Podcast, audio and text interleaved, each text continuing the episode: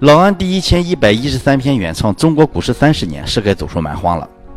股市大老安，职业投资机构负责人，经营中国股市十四载，基金管理规模过亿。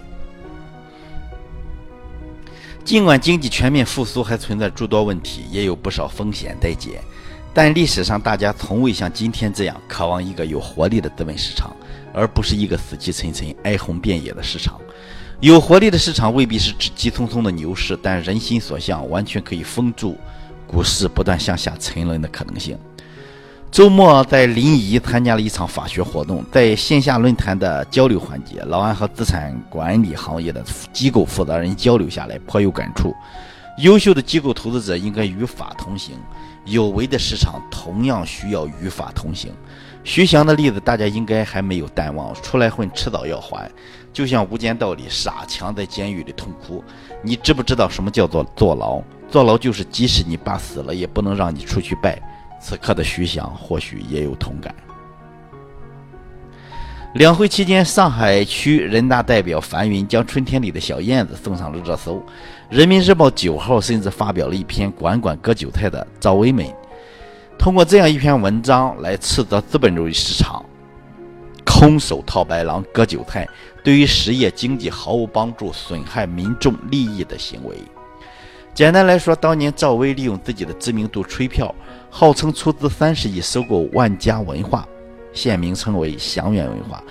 但赵薇从自己口袋里只拿出六千万元，其余三十亿全是借来的。等散户追风跟上之后，自己卖出，然后唱空说自己没有买，股价腰斩，散户割肉，一场财富洗劫完成。赵薇与徐翔或许是一路人，都是股市蛮荒时代的庄家。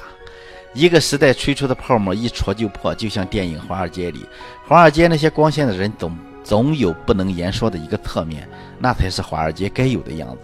赵薇作为一个被捧向台前的人，顶着明星的光环，靠着朋友圈和内幕消息在投资中获利，这才是那个更真实的故事。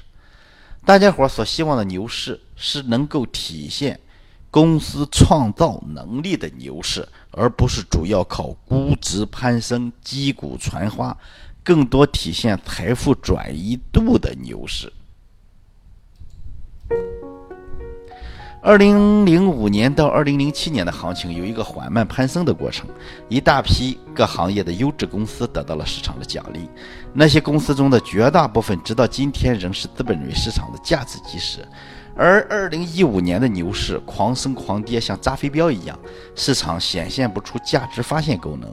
一些善于炒作、玩弄概念的公司反而是大赢家，获得了巨大的利益。他们在高位增发，在高位套现，让许多投资者至今仍深套其中。牛市到最后总是疯狂的，没有理智，所以是很难说牛市有好坏之分。但不同的牛市还是有一定的区别。好的牛市，投资者被套之后有比较大的机会用时间换空间；坏的牛市，解套的可能性则小得多。对社会来说，好的牛市是激励创业者做有价值的好公司、创新公司的牛市；坏的牛市是比赛谁的杠杆高，谁有编故事能力。谁的编故事能力更强？谁从韭菜那里掠夺的更多的牛市？知者不惑，仁者不忧，勇者不惧。我们想让市场成为一个什么样的市场，我们就必须成为什么样的公司、什么样的投资者、监管者等等。